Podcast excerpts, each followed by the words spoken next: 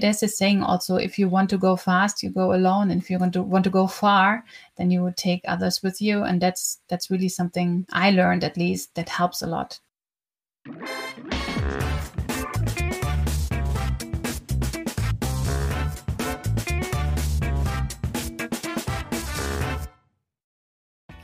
Hello and welcome to this episode of the Data Culture Podcast. I'm Carsten Bange, and today I have the pleasure to talk to Stefanie Babka.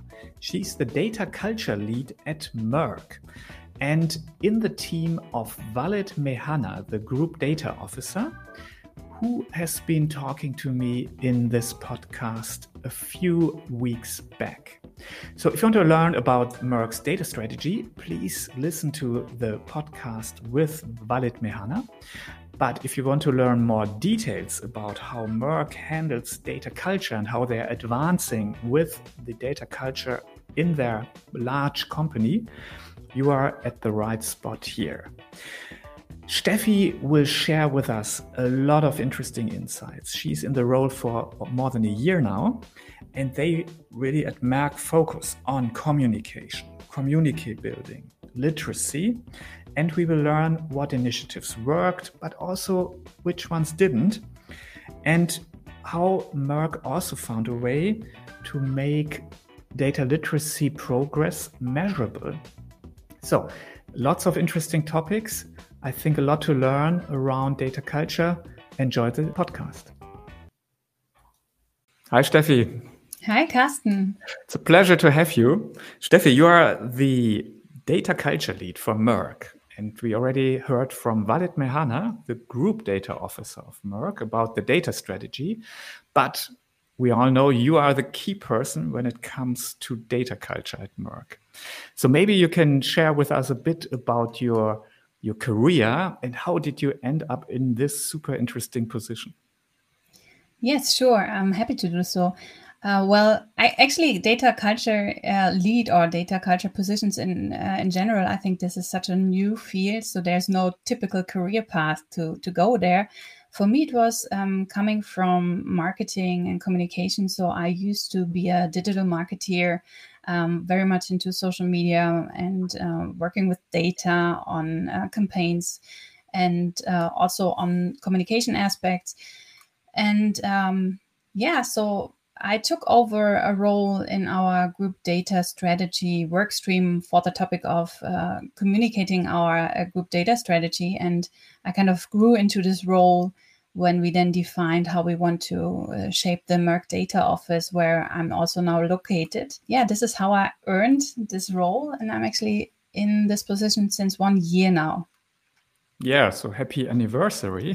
Thank you. and it's really good because you can share, I think, also a few of your your experiences from that time. And we do not find too many people in such a, a role. And that's why I think it will be really, really interesting. Before we do so, maybe you want to share something personal from you. So, what is really, uh, let's say, outside the world of data, something that, that gets you interested or excited? Oh, I'm actually a very curious person. So I love a lot of things. Uh, I love my kids, my family. But uh, yeah, maybe one thing that I'm really passionate about is uh, obviously music. Uh, I'm a singer, songwriter, play the guitar.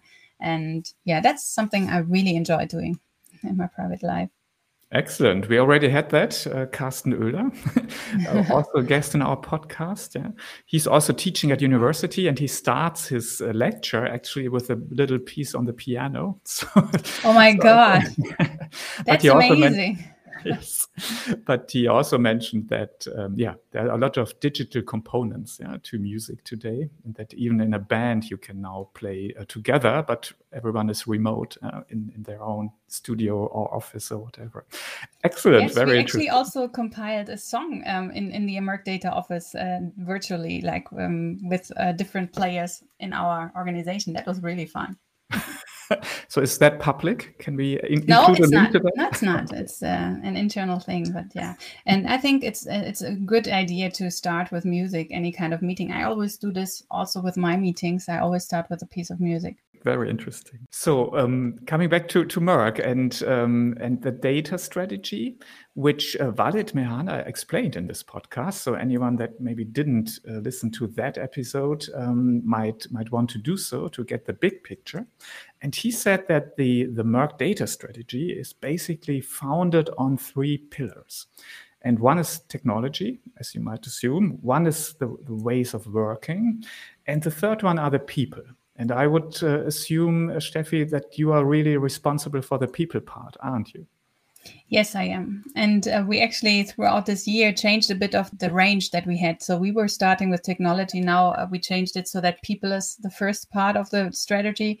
And uh, because just because we saw that this is really, you know, all those, uh, the saying of um, culture, um, culture eating uh, strategy for breakfast. Mm-hmm. And um, yeah, we really found out that it's important to focus on the people.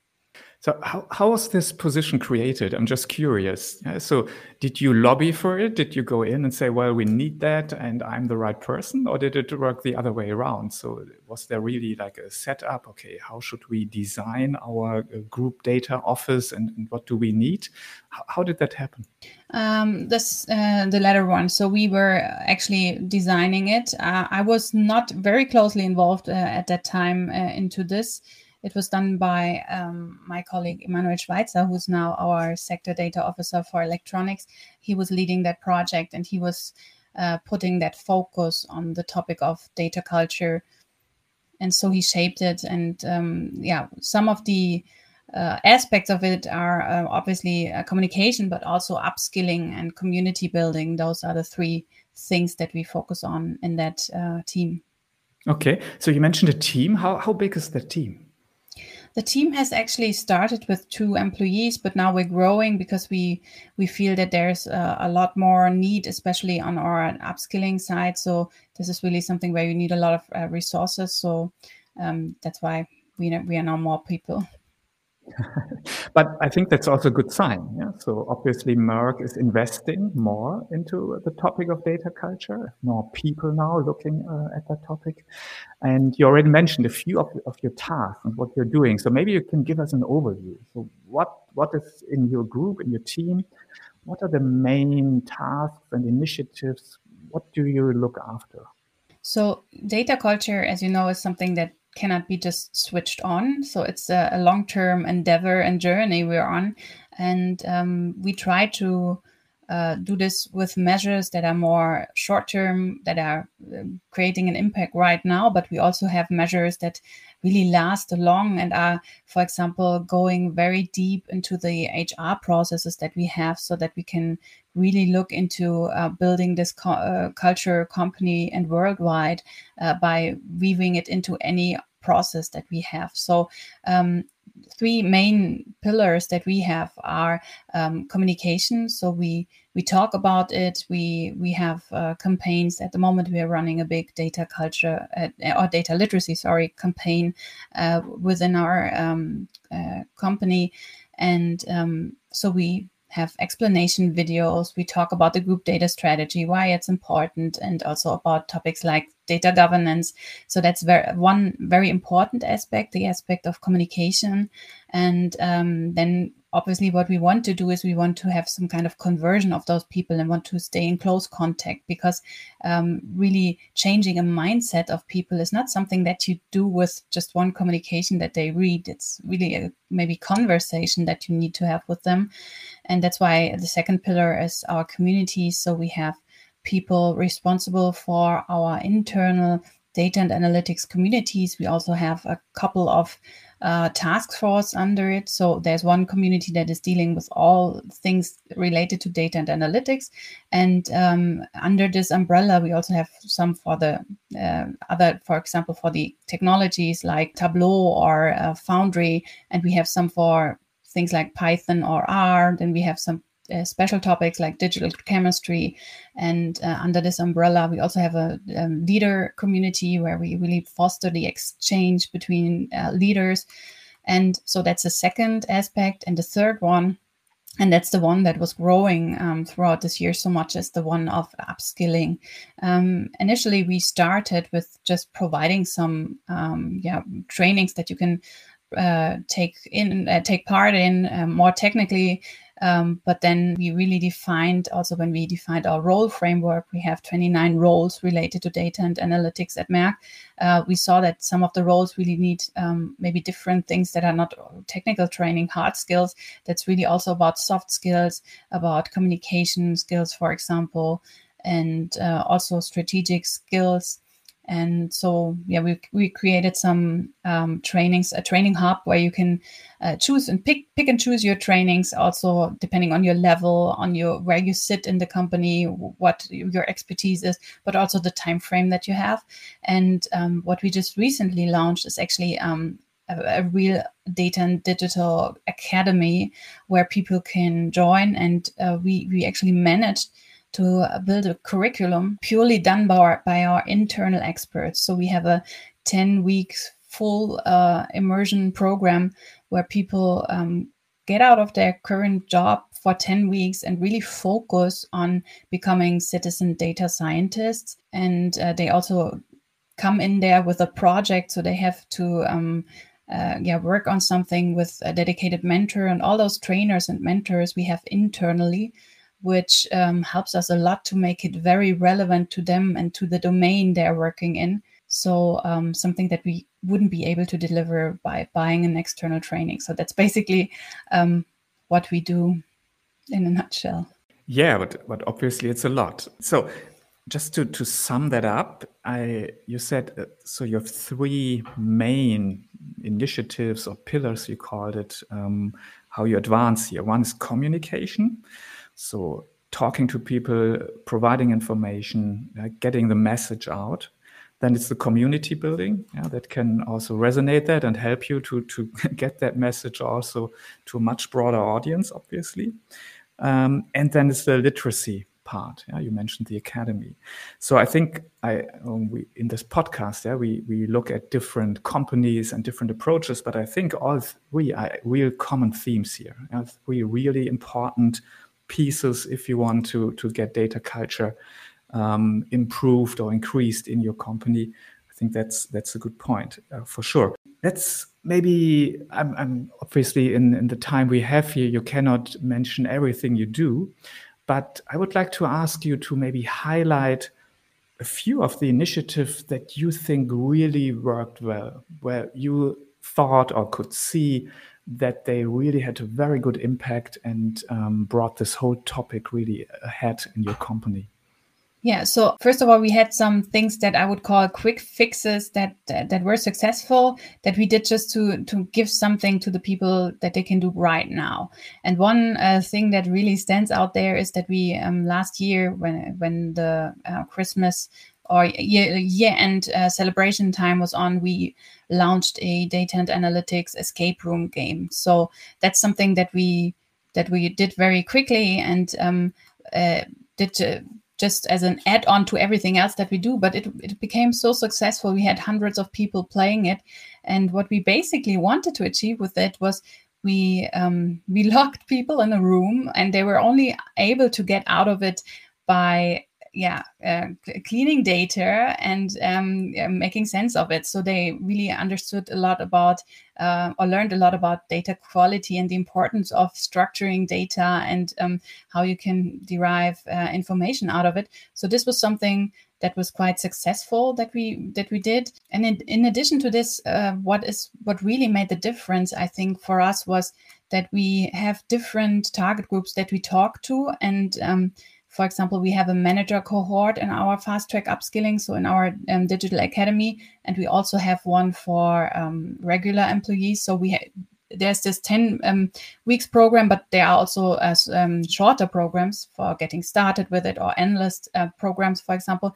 And I think what really um, helped us is that we connected them. So um, uh, we have an ideation in one of the cohorts and then we get it uh, sounded by the manager cohort and uh, the other way around so that we really looked into how can we learn from each other. This, this is maybe also something that i can say that really worked well for us at least. Okay so that's that's in the area of of uh, community building also i would guess. Yes. And um, in in your pillar of communication maybe any any tips here? Uh, what what is really impactful? So we also have an internal podcast where we get a lot of uh, positive feedback on. We use formats uh, very much in a storytelling format. So we try to not only talk very dry about the topic of data, we always um, try to put it into a storyline, like we did with this escape room. So we we didn't say we let's practice data data quality. We really said, yeah, imagine you're you're in that room and you're now locked in. So it was a virtual room. And for example, when we talked about data governance, um, we we didn't talk uh, only about the importance of why it's needed to have some uh, guidance. We, all, we, we we took the example of a big band and why it is so important to have a framework and notes to play to and a line on when to play what that it then in the end sounds really really nice. And so that's that's for just two examples how we try to make it more lively and interactive. Mm-hmm, mm-hmm. Excellent. Thank you for sharing that. Um, now, maybe a difficult question, but I think we can learn from it also from failures. So, my question would be what could you, can you remember something that did not work, uh, where you thought that might be a good idea, but in the end it didn't? Is there anything you, you want to share with us? Yeah, so one thing that we found out was that there's it's very hard to have a one size fits all approach because uh, especially in the uh, with regards to data literacy because people have very different um, yeah understanding levels of data on an individual level but also very different needs really depending on their individual job and what they're doing. So um, it's very hard to curate a learning path and uh, provide it to the people and say so this is really what you need to learn. That's why we then um, so we tried that and we kind of yeah failed in a way. But um, then we we said so we really give them a pick and choose uh, kind of uh, yeah curriculum where they uh, have some guardrails where where they know so this is what we think it's important you should learn but also can really find their own way around it and maybe the second one for us was um, that this maturity level also um, is important for the communication. So whenever you do a communication to the whole company, you always need to make sure that you uh, look at it from those different angles of people being very, very um, starter level of data, but maybe mm, also then maybe the more expert people, so that you to, you give both of them uh, the right information with one information piece that's very very hard. At the moment we're working on a, um, on a video series and we're trying to really have three videos one for the very basic level one for the manager level that is more based on yeah the the value of it and then one for the expert level where we go into so this uh, solution is created with this kind of technology kind of uh, and that's the code that i used level mm-hmm. um, mm-hmm.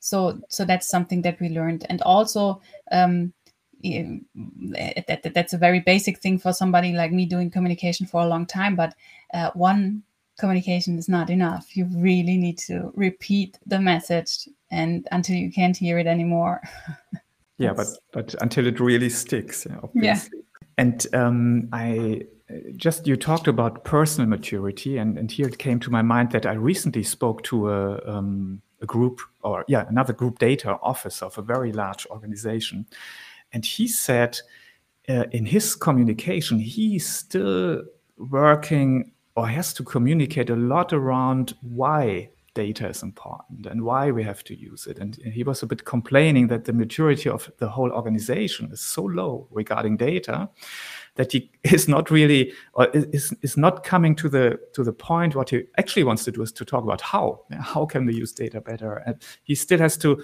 to explain yeah why should we do it and so on and so on. Would you say it's it's about the same? Uh, uh, is merck maybe a bit more advanced or is it really uh, mixed? Yeah depending on departments or people. So so could you comment on on the let's say organizational maturity regarding data so uh, I think we are in a very lucky position that um, we have a, um, a GL prior. So our board has a priority for the topic of innovation powered by data and digital. So we have um, an enterprise priority on the topic, which means we have a top-down, um, yeah, excitement on the topics. Let's mm-hmm. uh, let's say it like this. Um, so uh, that's that's something good. So it's it's not really a question that we need to do this. And also, we, we at Merck we have so different businesses. So we have life science, we have healthcare and electronics. And I think if we manage to do this data um, topic well, this really puts us in a very good um, situation in the market. Other players that are technology companies would love to have our knowledge in, in the health sector, for example. Um, and uh, that, that's that's really something that everybody at Merck has heard at least uh, once that that this will really be a competitive advantage for us if we move ahead with this. So that that's a good thing. Um, but um, what is definitely the case is that uh, also in our different businesses, um, there are different cultures as well, and also in the countries there are different cultures and maturity levels. So there's no one maturity level for the topic. So that that that's something um, that we know. We we don't have to talk so much about the why, but um, we at the moment we, we so we started uh, to talk about the how a lot and then we found out also by asking the people especially also the leaders when we had a leader meeting um, we learned that for them it's really about understanding the art of the possible a lot uh, still. So the topic of ideation and um, give me some something to to chew on so that i can find my data creativ- creativity. Yeah, that's for me it feels like a bit step stepping back to doing this first. Um, but yeah makes makes a lot of sense. And my personal observation, by the way, is that uh, companies that are quite heavily involved in research and development uh, often are a, a, bit ahead, also in, in terms of mindset, yeah, in embracing uh, this topic, yeah, in in being more explorative about it and so on. But that's uh, not not empirically founded. That's just a very personal view on that. But maybe Merck is a good example. Yeah. So um, our purpose at Merck is curious minds dedicated to human progress. And mm-hmm. I mean, mm, we have a lot of scientists. Scientists are very used to working with data and uh, yeah, getting information out of it and learning something new. So that's that's basically, um, I think, uh, a right thing that you just saw there okay. So yeah but overall it looks like you um, yeah you you can work on a pretty good foundation yeah that you don't have to talk all the time only about the why but can also step uh, up and and talk about the how. Just one one add-on question. You mentioned okay one size uh, is not fitting does not fit all which i think is a, is a good learning. And um, earlier you mentioned that you have identified 29 roles that are related to data and analytics. That sounds actually a lot. Uh, could you share a little bit? Is, can, you can you also segment that and group that? Or isn't it then a bit confusing if someone wants to find the right curriculum or the right uh, literacy training? How, how do these 29, uh, yeah, how, how did they uh, develop or, or how can I find my way around them? So those roles are not uh, 29. So, so those are the HR roles. It's not the governance roles and it's not the uh, roles for the training. Um, mm-hmm. but it's really the, the, the, roles that we said, um, yeah, are important for, for the topic of data overall. So, um, for example, so in my field, there's there's a bucket for data culture, and then there are different uh, roles under it, for example, an um, enablement consultant or um, a change manager. So those would be roles for this. Um, but uh, obviously, also we we have roles like data scientist, data engineer, things like this um, as well. Yeah. Yeah, and we also looked into career path, for example, for those roles, so that um, you really can find um, your, your way around and maybe move from one role to the other. So yeah it's it's about so the buckets that we have are data governance architecture enablement support um, demand and use case management and use case delivery. So this, those are the buckets and then we have different things in there. Mm-hmm. All right. That was a good clarification.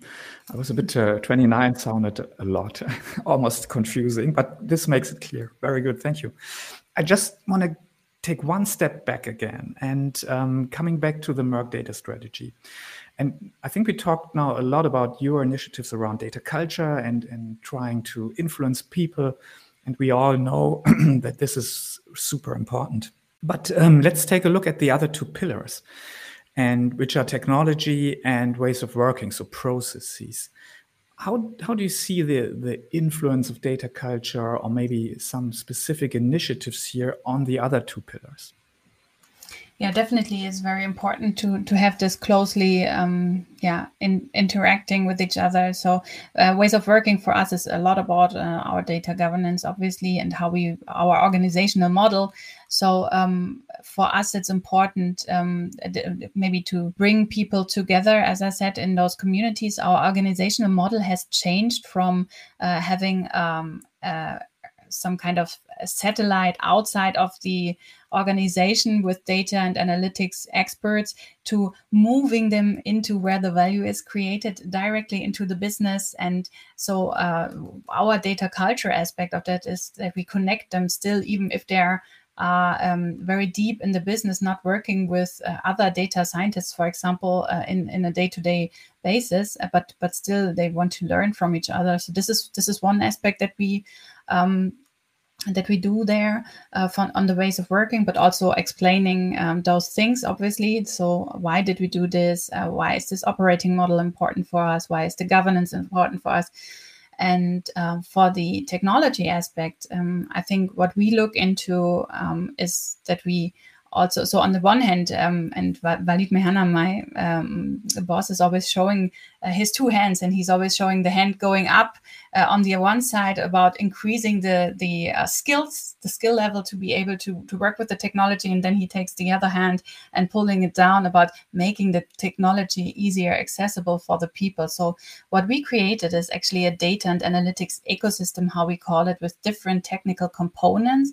And um, uh, and we have a cockpit that is steering this and that is helping people to find their way around this ecosystem and um, giving them also some orientation on how to work with it also some uh, solutions that were created with it ideas on how to uh, get started trainings and stuff like that. So we are also very closely um, involved in those technology discussions.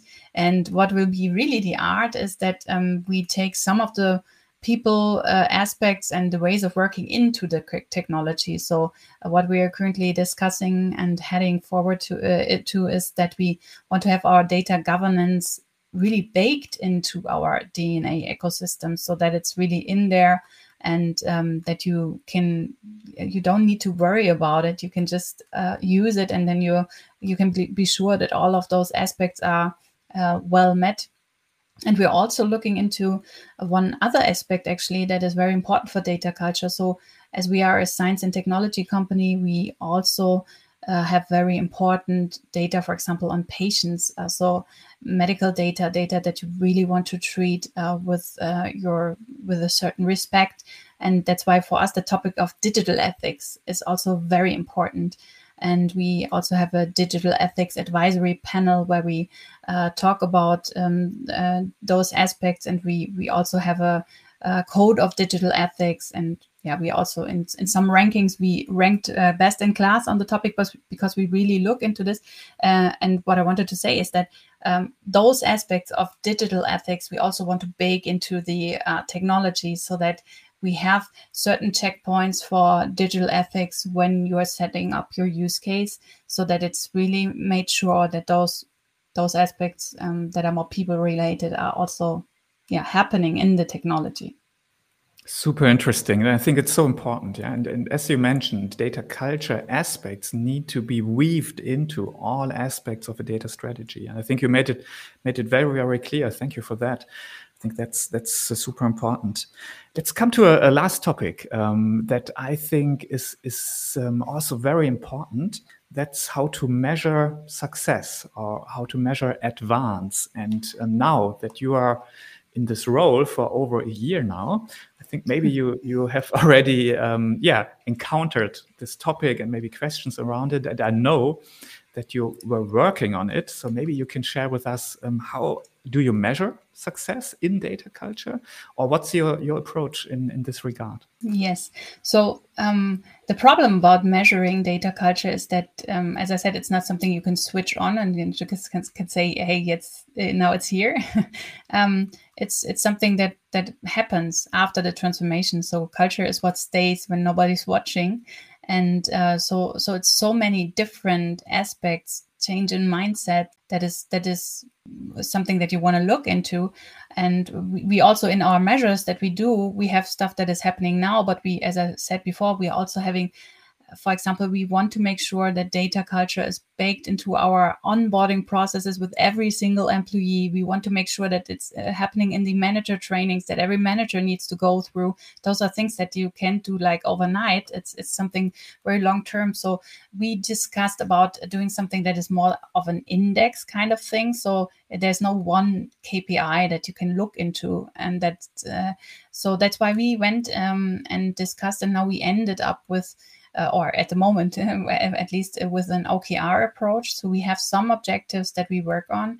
Um, for example, one one would be Merck employees understand the group data strategy, and then we have some key results like for example we have a strategy video and we want to make sure that 25% of our knowledge workers have watched that video so that's an example we also use our yearly employee engagement survey where we have some questions uh, where we can for example um, we, we ask people, uh, am I aware about the importance of data and digital at Merck? So there we actually had um, already from the beginning very high numbers coming back to the question that you had earlier about the maturity. So people already know that this is important at Merck at least.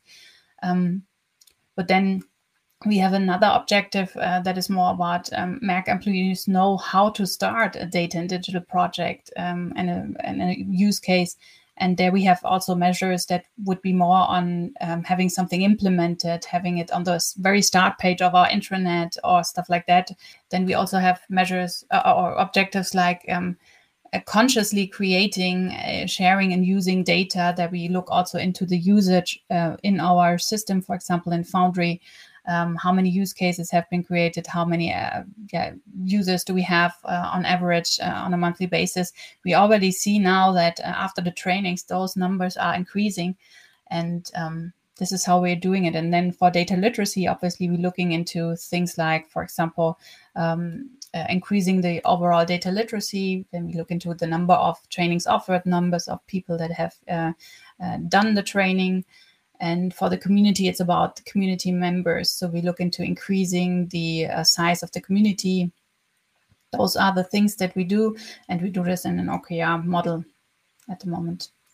Interesting, very interesting. So some things you can uh, measure directly, but also something that you you get from, let's say, employee questionnaires and uh, things like that, which is uh, obviously a good mix, and then another good data source uh, to to measure uh, progress here. Excellent. Unfortunately, we're at the end of our time, but uh, I have one final question, and that maybe gives you also the, the opportunity to sum sum things up again. But um, just coming to a question now, let's imagine uh, there's someone that wants to um, establish data culture newly in a company or wants to really get ahead and has is now thinking about how to to start this um, this journey. What would you be your your key advice? Yeah, how can a company uh, start, or where should they focus on? On which topics or initiatives? What what can you share? What you learned? What really has very good impact? What really worked very well, especially when you are at the starting point of such a journey? Yeah, I think uh, what is very important is to get an overview of, of what is already happening because um, it's very unlikely that in your company there's nothing happening, even if you're only starting with it now. And that's that was for me like the key learning and also the biggest um, uh, yeah help on my journey to, to find my coalitions, to look into the stakeholders, to see um, what are they already doing? Because we had so many great initiatives already ongoing on a sector level or even on a country level.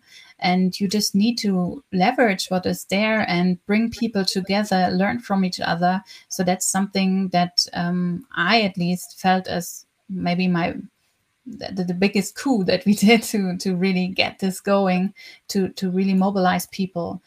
And bring them together to walk in one direction because uh, there, there's a saying also if you want to go fast you go alone and if you want to want to go far then you would take others with you and that's that's really something i learned at least that helps a lot.